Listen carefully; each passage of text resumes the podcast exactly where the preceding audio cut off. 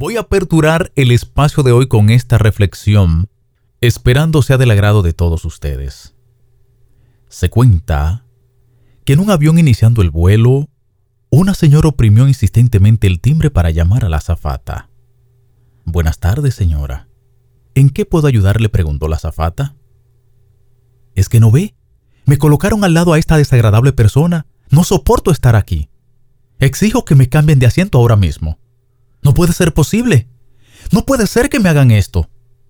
Así señaló la mujer. Por favor, señora, cálmese. Casi todos los asientos están ocupados, pero permítame ver qué puedo hacer. Probablemente encuentro un lugar disponible, me encargaré de resolver esta situación. Los pasajeros alrededor observaron la escena con gran disgusto, sin embargo nadie dijo nada. Desconcertada con lo que acababa de pasar, la zafata se alejó y luego de unos minutos regresó al lugar de la señora.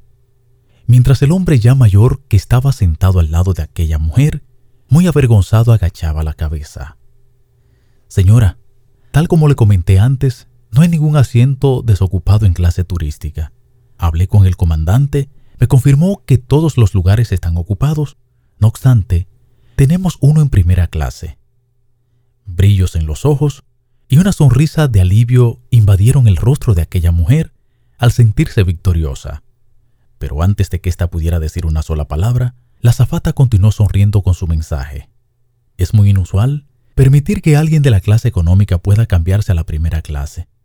Sin embargo, luego de explicar la situación al comandante, y dadas las circunstancias, él también encuentra de muy mal gusto e incluso irrespetuoso obligar a alguien a sentarse junto a una persona tan desagradable durante todo el vuelo. El resto de los pasajeros miraban indignado la escena. Nadie podría dar crédito a semejante espectáculo. Entonces, dirigiendo su mirada por completo al humilde y tierno hombre, la zafata continúa diciendo, Así que si el Señor lo desea y me lo permite, puedo acompañarlo a su nuevo asiento, ya que un lugar en primera clase lo espera. Lágrimas de agradecimiento escurrieron de los ojos del hombre, quien orgullosamente se levantó del asiento y caminó al lugar que le correspondía. Sorprendidos todos los pasajeros, aplaudieron maravillados al ver aquella escena, mientras la mujer avergonzada se sonrojaba y se agachaba en su lugar. No importa de qué color sea nuestra piel o de dónde procedamos, si para Dios todos somos iguales. ¿Quiénes somos nosotros para hacer diferencias? Recuerda, todo lo que sembramos un día será cosechado y de la forma que tratas, serás tratado. Buen día, señor Albert Marte. Primeramente quiero saludarlo y pedirle que guarde mi identidad, porque el testimonio que quiero contarle es muy fuerte. Soy una madre de dos hijos ya profesionales, un doctor y una ingeniera. Hace dos años me separé del padre de ellos, pero vengo con problemas de depresión desde antes de mi separación. Pues el martes en la noche yo decidí quitarme la vida. Y cuando iba a tomar esta equivocada decisión, una amiga y ex compañera de trabajo me escribió a mi teléfono celular y me envió un video suyo, que fue el video donde el periodista le hizo la entrevista a Dios.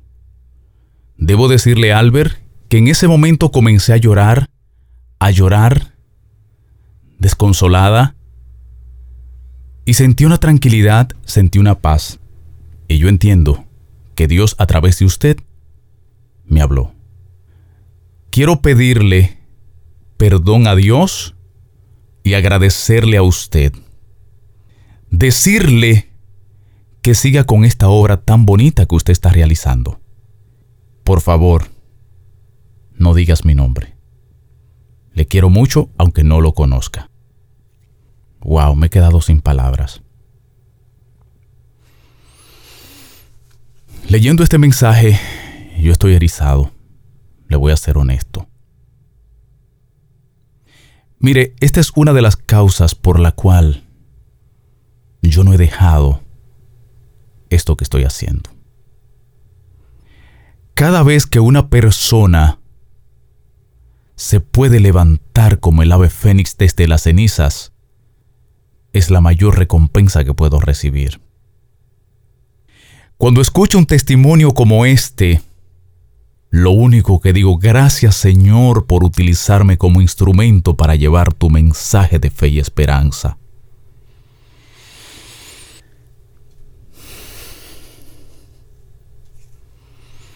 Wow.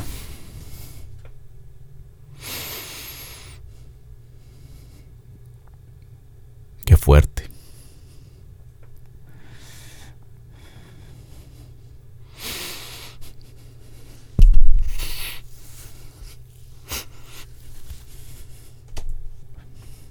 Gracias, Señor. Gracias, Padre. Vámonos con la próxima canción, Anthony. Gracias, Señor.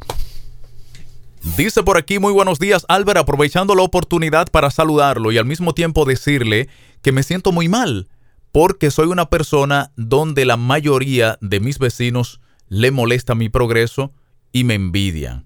Bueno, querida, lo primero es que usted ni yo somos una papeleta de dos mil pesos que le vamos a caer bien a todo el mundo. Yo lo he dicho en varias ocasiones, por cada escalón que usted suba en la escalera hacia el éxito, prepárese a ganar por lo menos cinco enemigos siendo conservador. Pero no le pare a eso, ¿eh?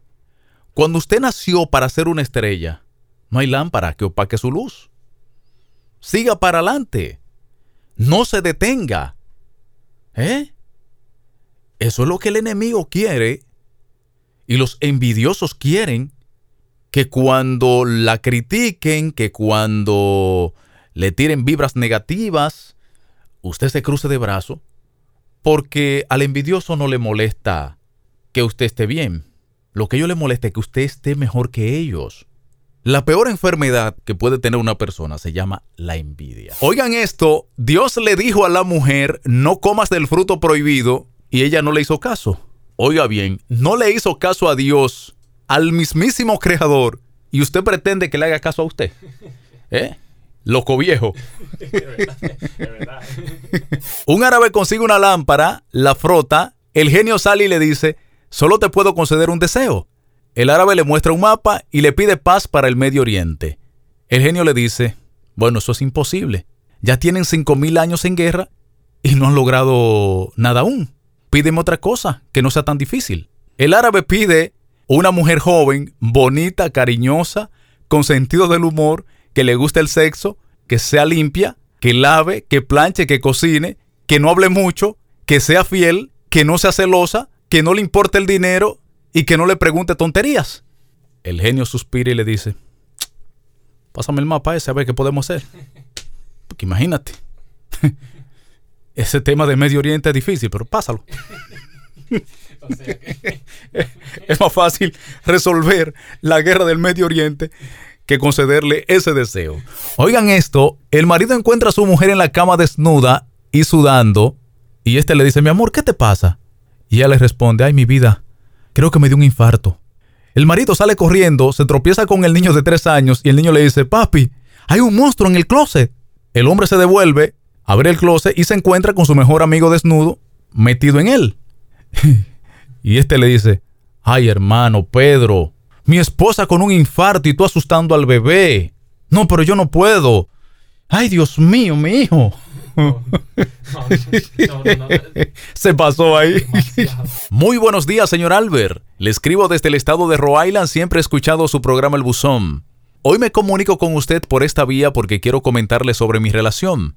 Mi esposa es una mujer buena pero muy absorbente y me sofoca como usted no se puede imaginar. Estoy al borde de la locura. Por favor, deme un consejo. Mire, hermano, según los expertos, los psicólogos, esta es una de las principales causas que hace que el amor merme, se desgaste y hasta se acabe. Porque a veces convivimos con una persona, pero éste entiende que porque somos pareja tenemos que hacer todo juntos. No te despacio para nada.